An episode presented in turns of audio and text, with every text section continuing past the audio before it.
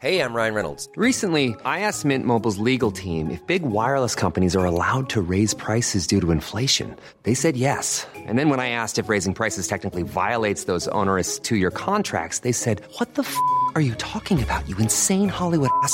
So to recap, we're cutting the price of Mint Unlimited from $30 a month to just $15 a month. Give it a try at mintmobile.com slash switch. $45 up front for three months plus taxes and fees. Promo rate for new customers for limited time. Unlimited more than 40 gigabytes per month. Slows. Full terms at mintmobile.com.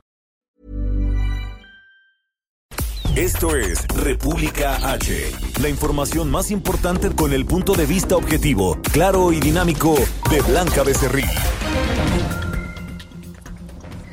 Hola, hola, muy buenas noches. Son las nueve de la noche en punto de este miércoles 20 de enero del año 2021. Yo soy Blanca Becerril, esto es República H y yo por supuesto que lo invito a que se quede conmigo porque en los próximos minutos le voy a dar toda la información más importante generada hasta el momento de lo que ha ocurrido en las últimas horas en el territorio nacional y por supuesto hoy, hoy hay información importante de lo que ocurrió durante todo este día en la, eh, pues, en la toma de, pros, de protesta o en la toma eh, de posesión de Joe Biden como el presidente número 46 de, eh, de, Estados Unidos, así que hay muchas cosas que contarle.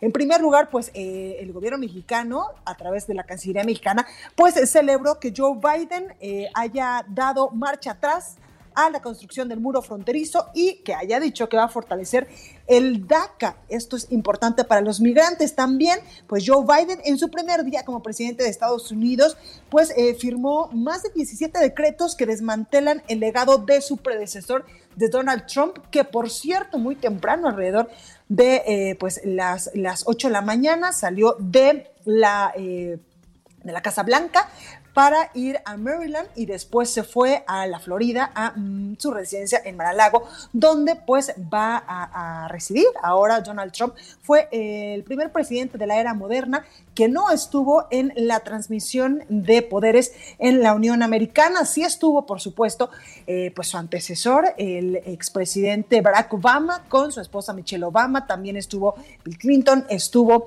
eh, también el eh, presidente George Bush entre pues otras muchas personalidades. Fue una ceremonia bastante emotiva con muy poca gente. Acuérdense que pues también estamos en época, eh, en época de pandemia, en época eh, donde pues las medidas sanitarias se tienen que guardar y se tienen que seguir al pie de la letra. Por eso pues este día tan importante para los norteamericanos y también pues para el resto del mundo, ya que eh, pues Estados Unidos es una de las potencias a nivel internacional, se dio con todas las medidas en materia de seguridad que al ratito le iremos contando. También tendremos una eh, pues una plática con uno de los expertos en marketing político, en mercadotecnia gubernamental, en comunicación política, para que también nos platique cómo llega eh, Joe Biden a la presidencia de Estados Unidos y también pues todo, todo el aprendizaje que nos dejó en política Donald Trump. En fin, hay muchas cosas que contarle. También, por supuesto, el asunto del coronavirus aquí en nuestro país, que lamentablemente pues van a la alza el número de personas que lamentablemente han perdido la vida. ¿Qué le parece si vamos a un resumen de noticias? Yo soy Blanca Becerril, esto es República H y comenzamos. En resumen. En las últimas 24 horas, México sumó 20.548 casos nuevos y 1.539 muertes por coronavirus para un total de 144.371 mm, fallecidos en territorio nacional. El canciller mexicano Marcelo Ebrard felicitó a nombre del gobierno de México y deseó el mayor de los éxitos al presidente de Estados Unidos, eh, Joe Biden, y a la vicepresidenta, la primera mujer vicepresidenta en la Unión Americana, Kamala Harris. El Senado de la República pide al gobierno federal impulsar con el presidente de los Estados Unidos, Joe Biden, una política de entendimiento y cooperación. El INE informó que durante las próximas semanas los módulos de atención solo atenderán las solicitudes de cambio de domicilio y para aquellos que por primera vez eh, se inscriban en el padrón electoral. Por unanimidad, el Tribunal Electoral apercibió al diputado Gerardo Fernández Noroña por haber cometido violencia política en contra de la diputada panista Adriana Dávila en el 2019. La nota del día. Bueno, y por supuesto que la nota del día es que ya hay nuevo presidente allá en Estados Unidos y también la primera vicepresidenta eh, mujer, y Kamala Harris, y toda la información la tiene mi compañero Juan Guevara, periodista de Now Media, allá en Estados Unidos. Juan, ¿cómo estás? Mi queridísima Blanca, ¿cómo estamos? Buenas noches. Habemos presidente, ¿no sabes? Mira, la verdad es que hay un descanso psicológico aquí en los Estados Unidos después de que vemos las cosas absolutamente normal. Yo te escuchaba con mucha atención eh, ahorita cuando dábamos el resumen de noticias y bueno, en primer lugar decirte que lo primero que dijo Joe Biden fue unidad, unidad, unidad. Es decir, está, estamos sanando a través de Joe Biden el alma de la nación, es, lo, es una de las cosas que dijo. Ahora, déjame decirte algo que me preocupa un poco por nuestro país, México. Eh, se dio a conocer en conferencia de prensa hace una hora aproximadamente que la primera llamada que va a hacer Joe Biden ya como presidente de los Estados Unidos, al primer jefe de Estado, va a ser a Justin Trudeau, al primer ministro de Canadá. La realidad de las cosas es que la segunda llamada debería de ser a, Andrés Manuel López Obrador, presidente de México. Y el hecho de que ni siquiera lo estén mencionando es una cuestión preocupante porque, pues obviamente, eh, el vecino del norte, el país, Estados Unidos, pues es el primer socio comercial, es el socio que, que recibe, es decir, eh, la economía mexicana está basada en este momento en gran parte de las remesas que mandan los estadounidenses o la gente que vivimos acá a nuestras familias en México. Entonces es una cuestión complicada. Segundo, bueno, eh, eh, habló Joe Biden de eh, una cosa que me llamó mucho la atención. Están ahorita en el concierto para celebrar a los Estados Unidos, están Hollywood se volvió a meter a apoyar a los políticos, cosa que no había hecho durante los últimos cuatro años del presidente pasado. Y una de las cosas que estamos viendo es que eh, los uh, eh, eh, tienen gran apoyo, un gran apoyo de la sociedad Joe Biden. Una ceremonia muy sobria, una ceremonia muy, como decimos aquí, down to earth, con los pies en la tierra, en donde eh, sigue en el concierto ahorita, pero ya, como tú dijiste, hizo 17 decretos o órdenes ejecutivas, de las cuales destaca una, y la más importante que puede afectar a México es el hecho de que paró el financiamiento y la construcción del muro migratorio. Es decir, fue lo primero que hizo. Y segundo, regresó a los Estados Unidos al Acuerdo de París. El, Acuerdo de París para nuestra audiencia es un acuerdo eh, de cambio climático eh, que lo hizo que eh, estuvieron muchas partes de, la, de la política o de la esfera norteamericana lograron muchísimos acuerdos para meter a Estados Unidos al, al, Acuerdo de París y lo primero que hizo el presidente anterior fue quitarnos de Entonces, varios acuerdos importantes se espera. Oye, Juan, sobre, sobre estos acuerdos que dices, también me llamó mucho la atención este decreto que eh, pues eh, firma hoy también el presidente Joe Biden, donde dice que se va a requerir el uso obligatorio de cubrebocas en edificios federales por el asunto de la pandemia. Sí, por, supuesto, es una cosa que ya se sabía, es algo que se iba a hacer. Eh, él quiere, tiene un plan muy claro y muy estratégico de vacunar a 100 millones de habitantes en 100 días. Y una de las cosas para poder este, reducir la curva de contagio es que todos a partir de mañana tenemos que tener mascarilla en, en las calles, en los edificios federales.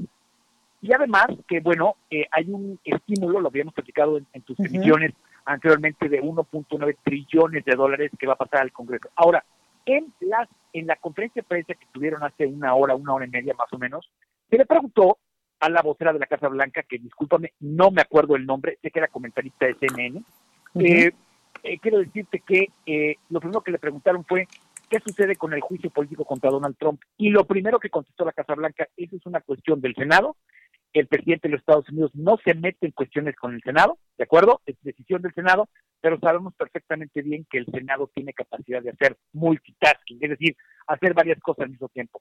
Se espera ya de mañana que empiecen las confirmaciones, sobre todo de dos temas importantes, uno de Alejandro Mallorca, que es el secretario de Seguridad Nacional del, Homeland Security, que maneja inmigración, y dos, importante, el, el, equivalente al secretario de Hacienda, es el secretario del Tesoro, o la secretaria del Tesoro. ¿Para qué? Para que el tema de eh, migración empiece a darle forma y el tema del estímulo empiece a darle forma. Entonces, llega un Joe Biden organizado, con una agenda muy específica, listo para gobernar y con los pies en la tierra. La verdad es que se respira un aire de, seguridad, un aire de confianza. Lo platicábamos el día de ayer, había 50 ciudades en estado de alerta en los Estados Unidos. Sin embargo, bueno, pues ahora lo vemos tranquilo. Y bueno, Trump llegó a Florida hace ratito, eh, simplemente se metió a un coche que lo llevaba con los, los, los guardias de seguridad del servicio secreto, se fue a Maralago y se, han, se acabó. Claro, pues ahí, ahí la información como siempre, Juan, muy completa, muchas gracias.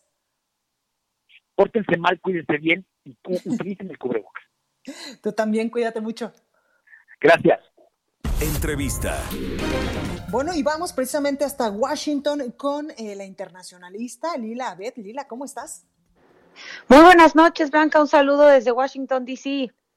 Oye, Lila, pues habemos presidente allá en Estados Unidos y como ya nos lo eh, decía nuestro compañero Juan Guevara, pues eh, en este primer discurso, ya al tomar posesión del país norteamericano, pues habló mucho de unidad, de eh, pues seguir para adelante. Incluso pues yo veía a través de sus redes sociales, ya ahora que es POTUS, el presidente Joe Biden, este videíto donde decía, vamos a avanzar hoy es el momento y hay que trabajar y hay que trabajar en muchísimos temas, eh, sobre todo en temas de inclusión, de unidad y de, y de, pues, no al racismo, como pues lo contrario habíamos visto con Donald Trump.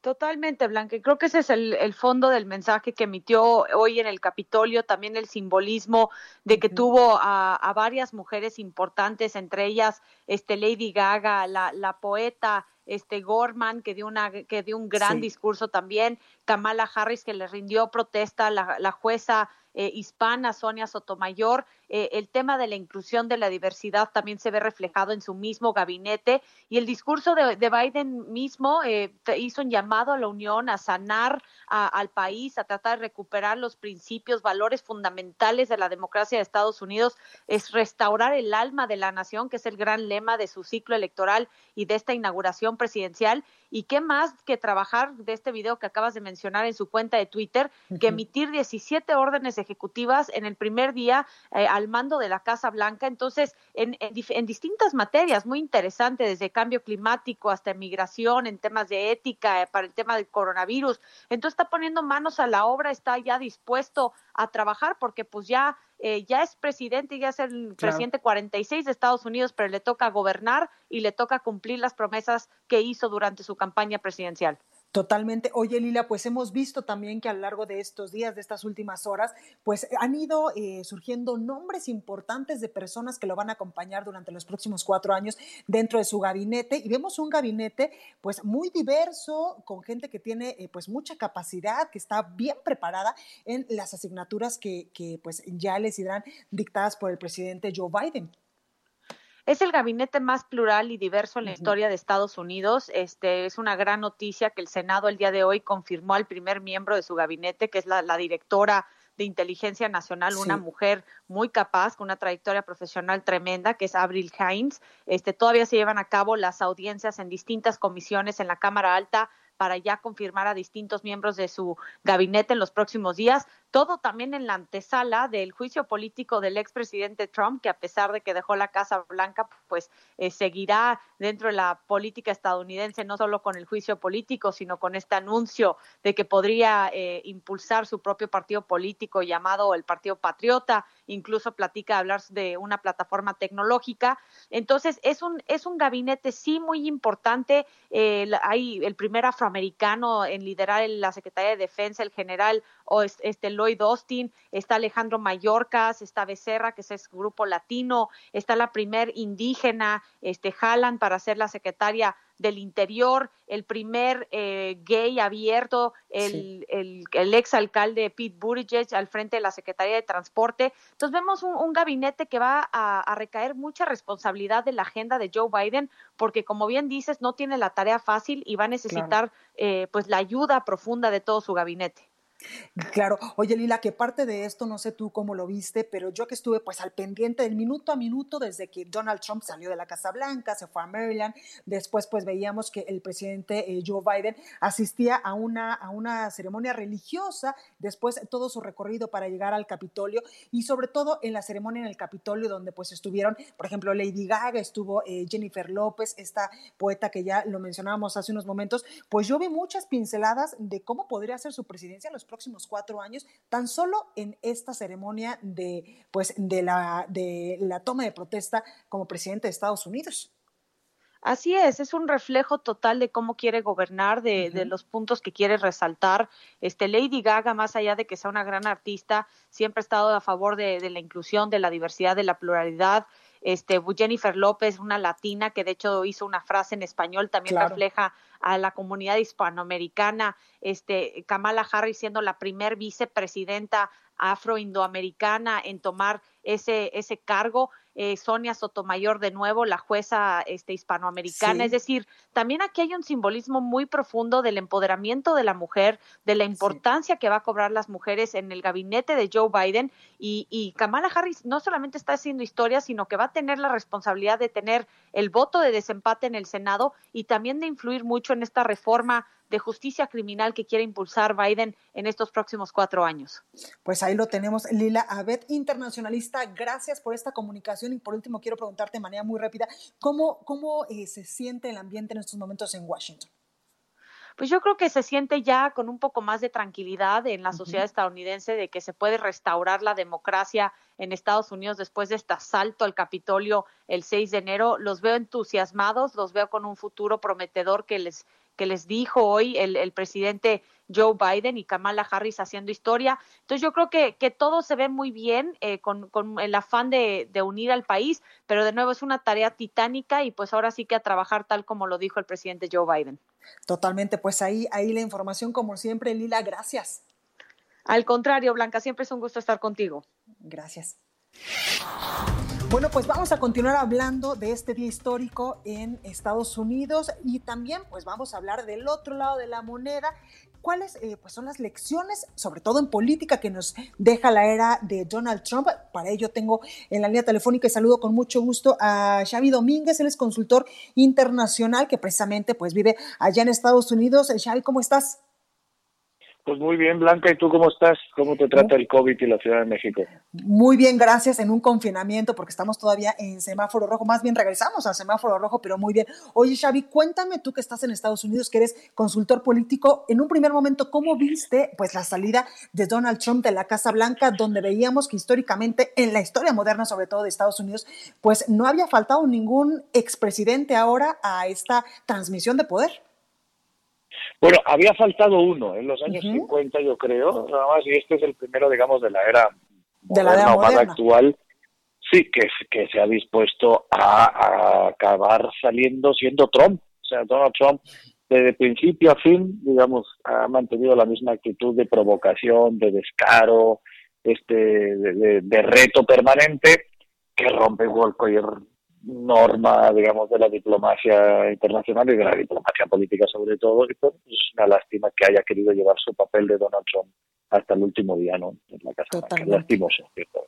Oye, Xavi, tú que eres especialista en política, ¿cuáles son las lecciones que nos deja Donald Trump la era de este presidente, pues inusual para Estados Unidos? Populista sobre todo. Bueno, inu inusual en Estados Unidos, pero no tanto en América Latina, porque la verdad que hay claro. muchos que se parecen a ellos o empiezan a parecerse. Pues mira, realmente el que se ha definido, no se ha definido como tal, pero que lo han definido muchas veces como populismo, pues confirma una de las reglas, que el populismo no tiene partido, pero sí tiene candidato.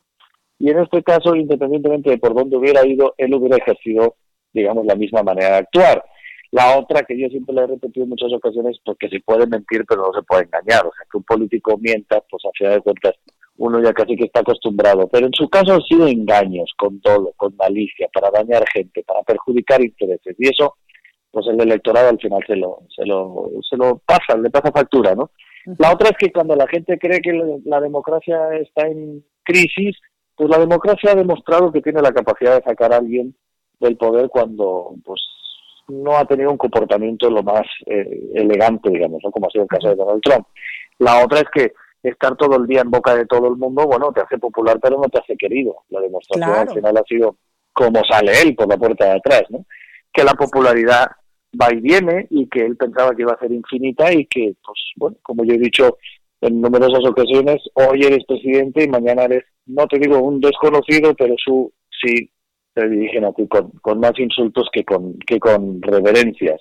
Este, que el simple hecho de ganar una elección no hace que te quedes y que no hace que la gente te quiera. Hay que gestionar, hay que gobernar y a pesar de que él ha tenido, hay que reconocerle buenos resultados en lo económico, la gestión de comunicación ha sido tan nefasta a través de amenazas, de engaños, de, de, enfrentamiento, de división, pues eh, que al final le, ha pasado factura, ¿no? Y que ha quedado un poco opacada la buena gestión, que hay que decir en su favor que sí la, que sí la tenía.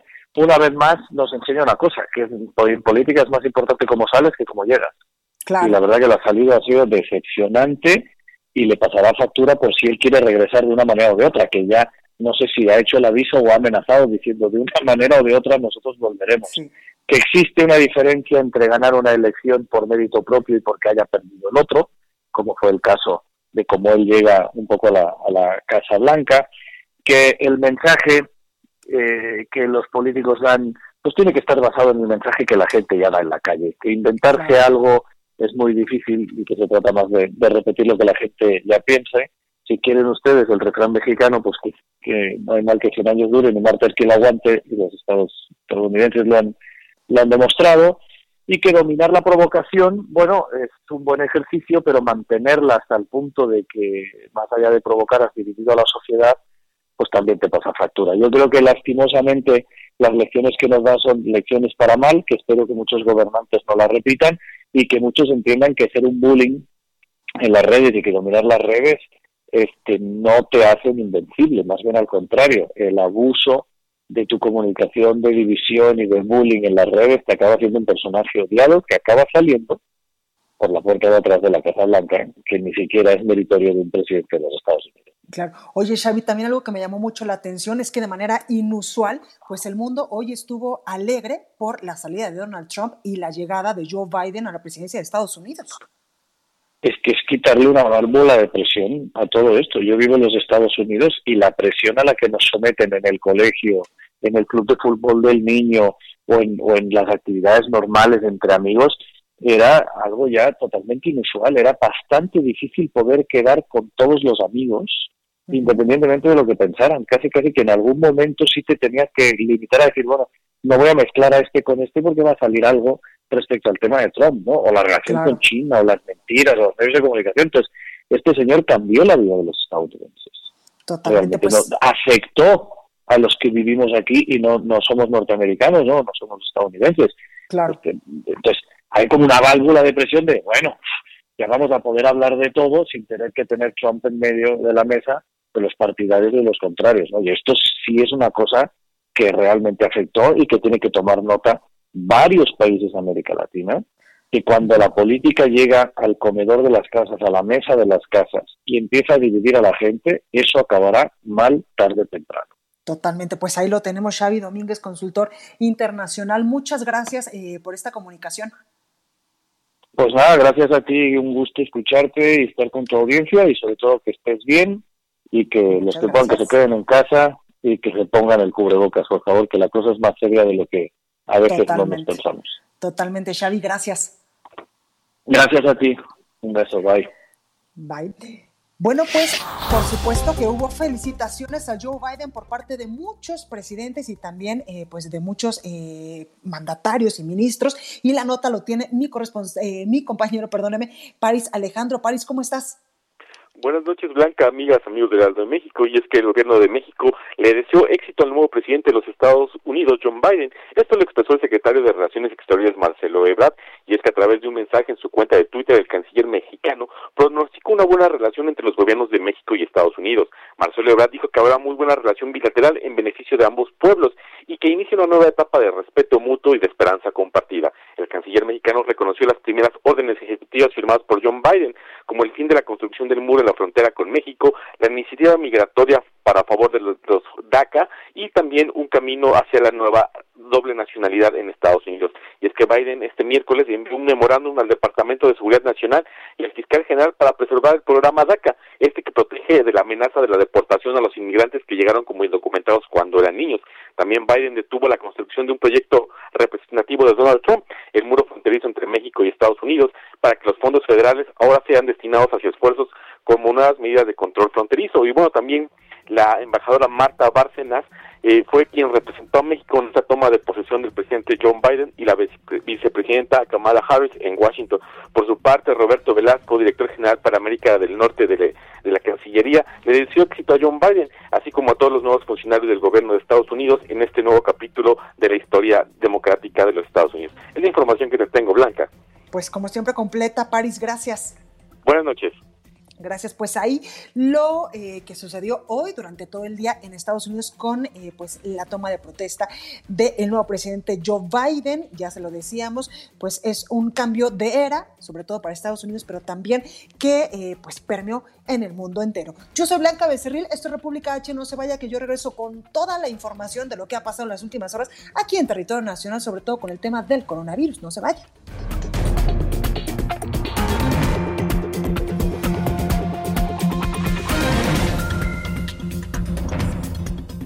Continúa escuchando a Blanca Becerril con la información más importante de la República en República H.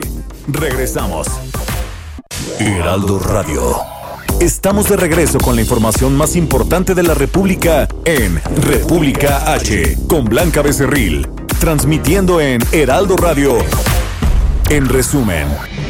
El presidente de México, Andrés Manuel López Obrador, deseó a Joe Biden que le vaya bien en su gestión como presidente de Estados Unidos. Dijo que coincide en sus tres prioridades, entre ellas la reforma migratoria. Procedente de Buenos Aires, Argentina, esta madrugada llegó al aeropuerto capitalino la sustancia activa para la fabricación y envasado de la vacuna AstraZeneca en México. En términos de ocupación hospitalaria, la Ciudad de México sigue a la cabeza con el 89%, Guanajuato 87%, Estado de México 85%, Hidalgo 84%, Puebla 82%, también está Nuevo León con el 81%, Morelos 75% y Nayarit con el 71% de ocupación hospitalaria.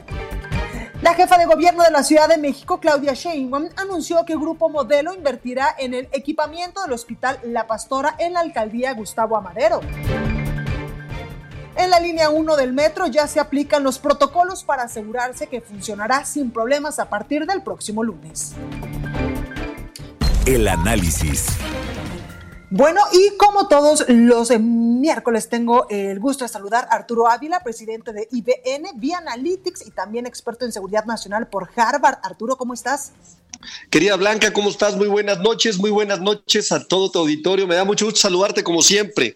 Igualmente, Arturo, oye, pues ya se fue Donald Trump, llega Joe Biden y pues en las últimas semanas fue una clara muestra de eh, lo que algunos llamaron como censura en redes sociales, cuando pues eh, algunas redes sociales precisamente le, eh, pues, le bajaron sus redes al expresidente ahora de Estados Unidos. Fíjate que es todo un tema, Blanca. Como tú bien lo dices, se fue Donald Trump, Llegó Biden, pero dejó en el debate del ambiente mediático un tema bien importante que tiene que ver con la censura en las redes sociales. Y lo que vimos fue algo completamente inaudito tras los sucesos que pasaron en el Capitolio el pasado 6 de enero. Bueno, pues Mark Zuckerberg, CEO de Facebook, decidió bloquear las cuentas de Trump e Instagram en Facebook momentáneamente. Y además también en Twitter, Jack Dorsey, que es el fundador de esta plataforma, decidió hacerlo de forma definitiva. Este bloqueo ha generado, por supuesto, Blanca, un enorme debate sobre la libertad de expresión, claro. paradójicamente en las mismas redes. ¿Hasta dónde llega la libertad de expresión en las redes? ¿Quién debe garantizar, por ejemplo, Blanca, el derecho de expresión? ¿Es justo que sean las empresas privadas las que decidan silenciar a un presidente que aún está en funciones? ¿En qué se basaron para tomar la medida?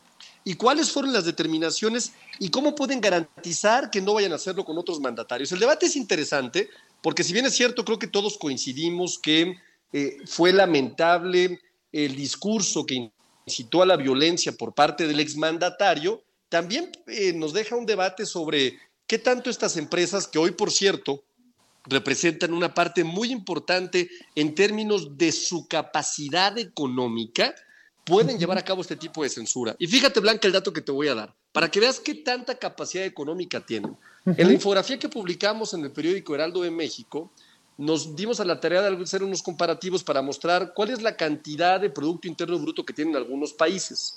Por ejemplo, México tiene cerca de 1.269 billones de dólares. Una cantidad similar es la que factura Grupo YouTube y Google que es grupo Alphabet, eh, y estás hablando que este grupo tiene la misma cantidad de recursos que nuestro país. Entonces, pone sobre la mesa un tema bien interesante. Eh, hay medios de comunicación digitales que tienen un gran impacto, una enorme interacción, que pueden influir de forma determinante en la sociedad. ¿Y qué hay con la censura? ¿Quién va a valorar qué se censura y qué no? Un tema bien interesante, Blanca, por supuesto. Totalmente, Arturo, y como diría el benemérito de las Américas, eh, Benito Juárez, pues el respeto al derecho ajeno es la paz. Completamente de acuerdo contigo. Yo creo que esta, esta lógica y esta frase del, del Benemérito de las Américas deja muy claro esa base sobre la cual deberíamos todos de aplicar los principios de respetar lo que se dice de los demás. Mira, no solamente llegó hasta ahí la censura, hay otra plataforma de un emprendedor eh, que seguramente tú conoces, muy parecida a Twitter, que le dio la posibilidad al presidente Donald Trump de volver a ejercer su derecho de expresión para bien o para mal en esta plataforma emprendedora. Y Jeff Bezos, que es el presidente de, Amazon, de, Amazon, sobre el cual estaban alojados los servidores de esta plataforma emprendedora, decidió dar de baja la plataforma de los servidores de Amazon provocando un daño patrimonial súper importante, lo cual se me hace completamente desproporcionado. Es decir, estamos llegando ya al límite de decisiones que rebasan la capacidad de mesura incluso de los dueños de estas empresas. Habría que llevarlo a la mesa, habría que pensar en cómo se puede regular, habría que pensar cómo los mandatarios deben de manifestarse. Ahí vimos a Angela Merkel en Alemania diciendo, no estoy de acuerdo con esto. Por supuesto, también el presidente de la República, Andrés Manuel López Obrador, opinó en el mismo sentido y creo que es un tema que debemos de llevar a la mesa de debate blanca. Totalmente, Arturo, porque tú bien lo comentabas. Últimamente, por ejemplo, Twitter se ha vuelto pues, eh, pues en una red social donde todo mundo eh, escribe sus frustraciones, hay ataques y en vez de que esta red social pues sea un medio informativo para muchos, pues se ha vuelto también un medio para denostar y para atacar a otros adversarios políticos, por ejemplo. Claro, mira, ya lo decían varios senadores eh, de la República en Estados Unidos, ¿no? Twitter se vuelve un campo de batalla súper tóxico todos los días, súper tóxico. No sé si te ha pasado, pero de pronto si tú das un eh, comentario, incluso puedes llegar a recibir amenazas de muerte, ¿no? Totalmente. Y yo no veo la plataforma tan activa eh, censurando este tipo de usuarios que actúan o como bots o como trolls o como comunidades que quieren elevar un tema para volver un trending topic. Y esa es la parte en donde dices, oye, ¿cuál es el criterio para que permitas que haya comunidades que tengan un objetivo específico y que sean tóxicas y violentas y que tengas también un criterio sobre un mandatario cuando dice una cosa u otra cosa. Creo que, pues reitero, es un tema de debate bien interesante. Totalmente. Arturo Ávila, muchas gracias. No, hombre, gracias a ti, Blanca, y como siempre, el gusto de saludarte a ti y a tu auditorio todos los miércoles. Nos vemos la próxima semana. Un abrazo. Igualmente, cuídate mucho. Igualmente. Bueno, pues vámonos hasta Nuevo León con mi compañera Dani García porque trae un tema importante, las vacunas y hay información sobre pues este posible viaje del secretario de Salud a Rusia. ¿Cómo estás, mi Dani? Blanca, muy buenas noches. Te saludo desde Monterrey, Nuevo León. Pues hoy se anunció el, día de hoy que la entidad estaría buscando adquirir por su cuenta cuatro millones de vacunas para vacunar a la población del estado. Esto, pues, la que haya sido aprobada por COFEPRIS, a pesar de que en días pasados se había mencionado que el Estado no esperaría obtener la aprobación del órgano regulatorio. Y bueno, recorremos, Blanca, estas cuatro millones de vacunas se comprarían con los 1.400 millones de pesos que la entidad considera sería la inversión necesaria, pero pues de la mano de la iniciativa privada, según se informó, los empresarios locales se sumarían para poder asegurar la compra y la, compra y la aplicación de las vacunas a sus empleados y poder reactivar la economía de una forma pues más rápida. Estas vacunas rondarían los 15 dólares por cada una de ellas aproximadamente y ahí los cálculos que hace la entidad. Y bueno, Blanca, el mismo tema de las vacunas, lo que comentabas, efectivamente se confirmó que será en los próximos días cuando el secretario de Salud del Estado, Manuel de la Oca Vasos, esté viajando a Rusia para pues a ver si se puede firmar este contrato y que puedan ser estas vacunas que estén arribando próximamente que no vuelen. Además de esto, pues está planeando la instalación de un eh, laboratorio en donde se fabricarían y se distribuirían estas mismas vacunas. Este, se espera que estén dos o tres meses aproximadamente ya este laboratorio instalado si todo sale de acuerdo al plan que tienen eh, pues planeado. Eh, ya, por último, Blanca, te platico, hoy se empezó Hoy se recibió nuevamente un lote de vacunas, estamos hablando de 11.700 que llegaron el día de hoy y que se empezarán a aplicar el día de mañana, pero únicamente 6.800 para las personas que requieren una segunda aplicación de la vacuna Pfizer. Recordemos, esta es la vacuna que requiere un refuerzo. Estamos hablando de doctores y personal médico que ya recibió la primera dosis y está esperando al refuerzo para lograr esta inmunidad del 95%. Estas son estas 6.800 vacunas que se empezarán a aplicar el día de mañana y el restante, eh, 5.000 aproximadamente, se guardarán para cuando se requieran, de acuerdo a lo que menciona la autoridad estatal esta tarde, Blanca.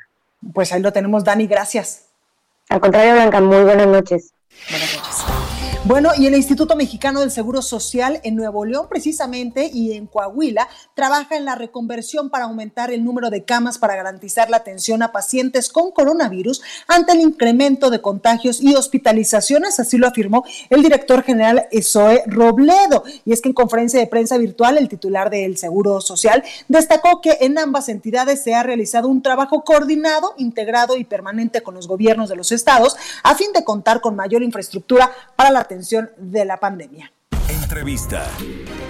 Bueno, y hoy se dieron a conocer las cifras de seguridad de todo el 2020. Para hablar del tema, saludo en la línea telefónica a Ricardo Márquez Blas, especialista en seguridad. Ricardo, buenas noches, ¿cómo estás? Hola, Blanca, buenas noches, con el gusto de saludarte a ti y a tu auditorio. Gracias, pues, ¿cómo nos fue en el 2020 en el índice delictivo? Bueno, eh, las cifras de que dieron a conocer hoy en la mañana, pues confirman lo que ya habíamos lo que ya sabíamos por, el, por las cifras que van dando mes a mes. 2020 fue un año tan malo como el 2019. No nos fue nada bien.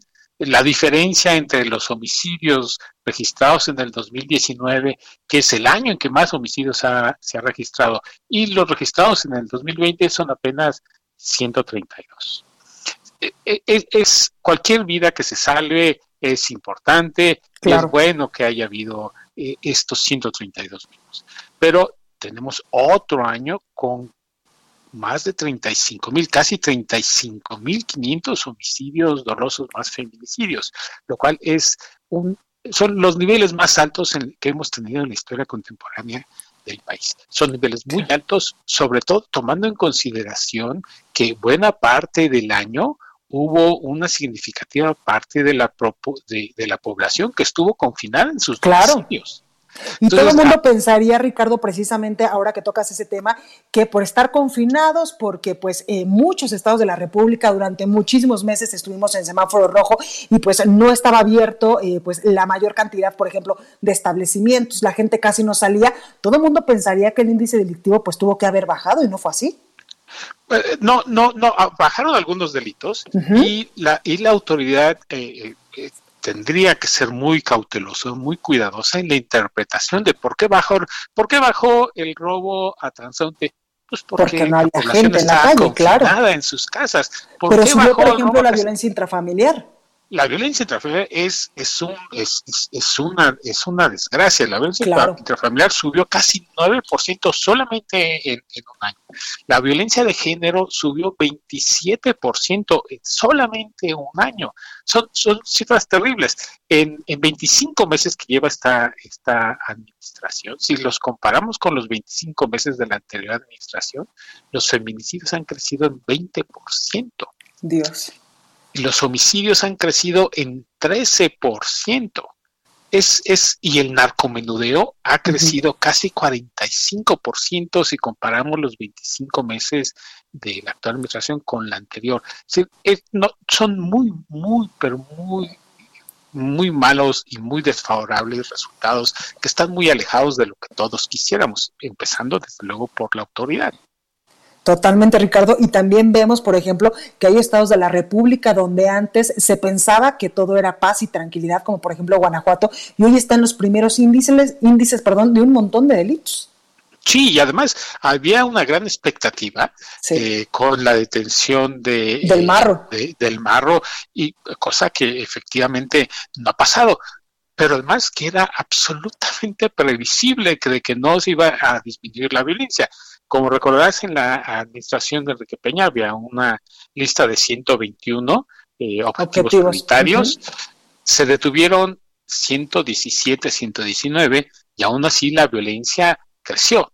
Entonces, era, es claramente previsible que en la sola detención de eh, líder no, no va a generar la baja de la violencia. Lo que hay que hacer es desarticular las redes y en las redes que eh, criminales que están detrás de esos líderes y que son los que operan los, los negocios y son los que operan los homicidios, las extorsiones, los secuestros, etcétera. Pero mientras se siga pensando en que la detención de una sola persona va, a, dar los resultados que todos queremos, eso, eso no va a pasar así. Totalmente. es Guanajuato.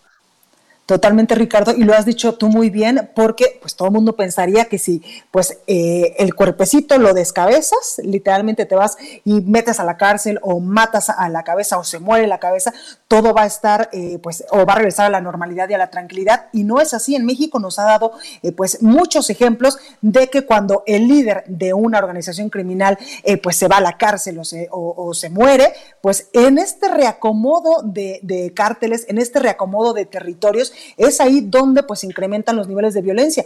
Por ejemplo, también veíamos el año pasado que eh, pues mataron al exgobernador de Jalisco, Aristóteles Sandoval. Sí, eso, eso es, eso, eso apunta a un tema que es verdaderamente interesante. Eh, Puerto Vallarta no aparece entre los municipios más peligrosos, pero claramente, claramente está dominado por el crimen organizado Puerto Vallarta. Y entonces eso te da una idea y, de, preguntar, ¿y cuántos otros municipios hay en el país como Puerto Vallarta que no tenemos la menor idea de lo que sucede ahí, pero claramente están dominados por el crimen organizado? Y de eso es un verdadero hoyo negro donde nuestros sistemas de información, nuestros sistemas de inteligencia no tienen la menor idea de lo que pasa. No sabemos. Totalmente. No sabemos. Totalmente. Oye, Ricardo, pues mucho trabajo que, que eh, hacer por parte, por ejemplo, de la nueva secretaria de Seguridad, eh, Rosa Isela. muchísimo trabajo, no solamente por la situación que, que encuentra al llegar, al iniciar su gestión, sino también por lo que todos hemos sido testigos este día, que va a, con, con la nueva administración de Joe Biden.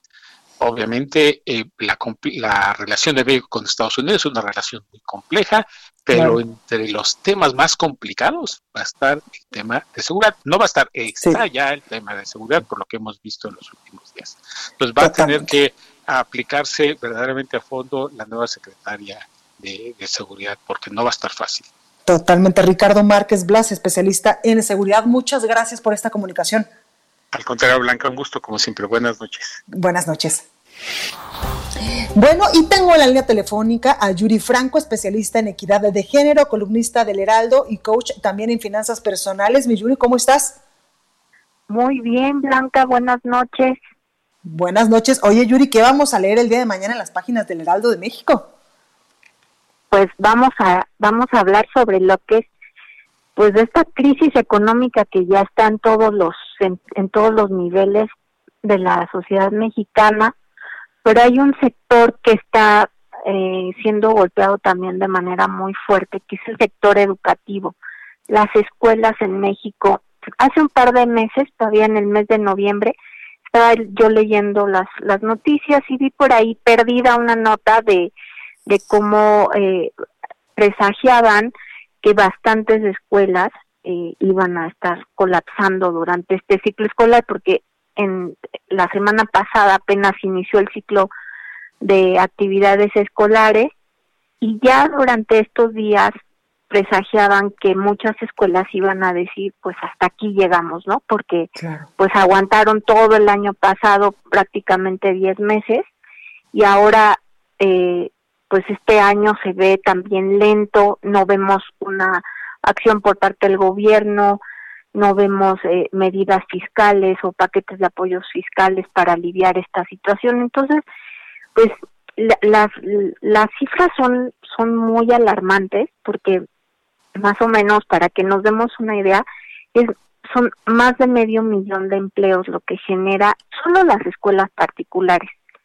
Eh, en el caso mío, como mamá, el año pasado, en septiembre, cuando inició el, el nuevo curso, vimos el despido prácticamente del 90% de la plantilla de los profesores, que en su mayoría, no, no sé si, si tú tengas esta misma percepción que yo, que las mujeres buscamos el mercado, en, en el mercado laboral, las escuelas, no sé si tú tienes alguna familiar o amiga, que cuando eres mamá de hijos chiquitos, vas y buscas ser maestra en una escuela porque eso te ayuda a meter a tus hijos en esa escuela con, con beneficios económicos y con un horario más flexible que te permite trabajar y además cuidar a tus hijos. Entonces, muchos de esos muchos de esos empleos que se están ya perdiendo, que más o menos pues, son eh, son cuatro de cada diez, son son miles, pues son van a pertenecer a, a mujeres. Entonces, a mí me, me salieron con la noticia esta semana que la escuela donde mis hijos estudian ya no puede seguir operando, ya la crisis los, los rebasó, muchos papás pues ya no pueden cubrir las cuotas de colegiaturas, algunos de plano lo sacaron eh, y, pues, quedando con adeudos, entonces toda esta crisis es, a mí lo que me alarma es que en, en muy pocos meses vamos a tener a muchos niños sin escuelas, a muchas mamás desempleadas. Y en realidad esto es como pues una gestación de una crisis social porque al nosotros como mamás cuando tú estás en tu casa trabajando, además haciendo la de maestra, porque no sé si te ha tocado hablar con, con otras mamás, pero la, tienes que duplicarte en tus funciones, o triplicarte, diría yo, porque es la casa, tu trabajo, la escuela de tus hijos, ¿no? Y, muchas incluso están teniendo hasta que emprender, ¿no? Además de un trabajo fijo, están emprendiendo algo. Pues ahí lo tenemos, mi Yuri. Pues mañana te leemos con esta información en el Heraldo de México. Muchísimas gracias y les recuerdo que me pueden buscar en en cualquier red social como Yuri Franco y ahí estoy yo para servirles. Muchísimas gracias Yuri, cuídate mucho. Gracias, hasta luego. Reporte vial. Vamos rápidamente a las calles de la Ciudad de México con mi compañero Alan Rodríguez. Alan, ¿dónde andas? Hola, ¿qué tal Blanca? Amigos, muy buenas noches. Acabamos de recorrer la calzada México-Tacuba entre circuito interior y el cruce con la avenida de los insurgentes. Ambos sentidos de la vialidad esta noche ya se encuentran completamente despejados. Donde sí tenemos un poquito de avance lento es en la avenida de los insurgentes entre el eje 2 norte y la zona de la Avenida eh, y la zona de Indios Verdes para todos nuestros amigos que se desplazan hacia la autopista México-Pachuca. Sentido contrario, completamente libre y despejado desde el cruce de Montevideo hasta la zona de Buenavista, el eje 1 norte. Por lo pronto, el reporte. Pues ahí tenemos el reporte, Alan, gracias. Buenas noches. Gracias, Augusto Tempa. Buenas noches, ¿tú dónde andas? Augusto, ¿ahí me escuchas? Sí, sí, sí, sí. Ante Augusto.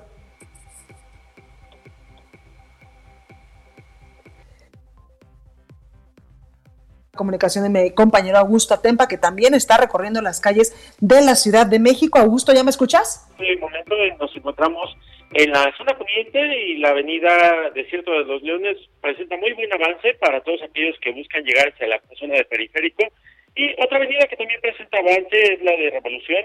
Esta está ubicada, eh, bueno, para todos aquellos que buscan llegar hacia el sur de la ciudad, en su tramo de Barranca del Muerto, y solamente encontrarán un pequeño rezago vehicular en la zona de San Ángel a causa de las maniobras de transporte público. A este punto la circulación mejora considerablemente hasta la zona de San Jerónimo. Blanca, mi reporte. Gracias, Augusto. Seguimos pendientes. Gracias. Bueno, pues ahí teníamos un pequeño regreso con nuestro compañero Augusto Atempa. Oiga, a nombre de todos los que hacemos posible este espacio de noticias, lamentablemente, eh, pues tenemos que informarle del fallecimiento del padre de nuestra compañera, amiga y colaboradora de este programa, Itzel González, al señor Edgar González, eh, pues descanse en paz. Lamentablemente hoy dejó este plano, como dirían eh, pues nuestras abuelas, como dirían nuestras mamás, y en verdad de todo corazón, a nombre de todos los que hacemos eh, este espacio de Noticias República H, le mandamos un fuerte abrazo a nuestra compañera Itzel González, toda la fuerza del mundo. Entendemos que en estos momentos pues son momentos complicados, momentos difíciles, el sensible fallecimiento de ese señor padre Edgar González, que por cierto, usted se acuerda, el lunes le mandamos un saludo al señor Edgar porque todos los días nos escuchaba, todos los días pues eh, nos comentaba incluso en redes sociales lo que le gustaba, y eh, pues lo que no le encantaba eh, también de este espacio de noticias, sobre todo pues cuando había una nota que no que no estaba pues bien o que no le encantaba, bueno, pues este señor era muy, muy, muy cercano a este programa, así que en verdad, compañera Itzel González, todo, todo, todo nuestro apoyo, todo nuestro amor. Entendemos que estás pasando un momento muy difícil y esto nos, nos recuerda que hay que seguirnos cuidando, que no hay que bajar la guardia. Este coronavirus pues sigue, sigue presente en territorio nacional y en el mundo. Así que por favor, cuídese mucho. Yo soy Blanca Becerril, esto fue República H. Yo les espero el día de mañana en punto a las 9 con más información. De corazón, de corazón le pido, por favor, cuídese mucho.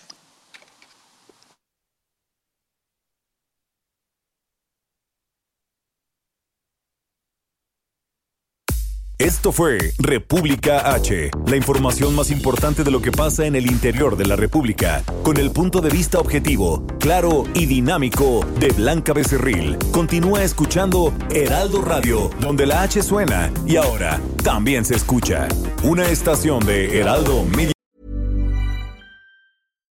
When you make decisions for your company, you look for the no-brainers. And if you have a lot of mailing to do, Stamps.com is the ultimate no brainer. It streamlines your processes to make your business more efficient, which makes you less busy. Mail checks, invoices, legal documents, and everything you need to keep your business running with Stamps.com. Seamlessly connect with every major marketplace and shopping cart. Schedule package pickups and see your cheapest and fastest shipping options from different carriers, with rates up to 89% off USPS and UPS rates. And with the Stamps.com mobile app, you can take care of mailing and shipping wherever you are. Make the same no-brainer decision as over 1 million other businesses with Stamps.com. Sign up with Code PROGRAM for a four-week trial, plus free postage and a free digital scale. No long-term commitments or contracts. That's Stamps.com. Code PROGRAM.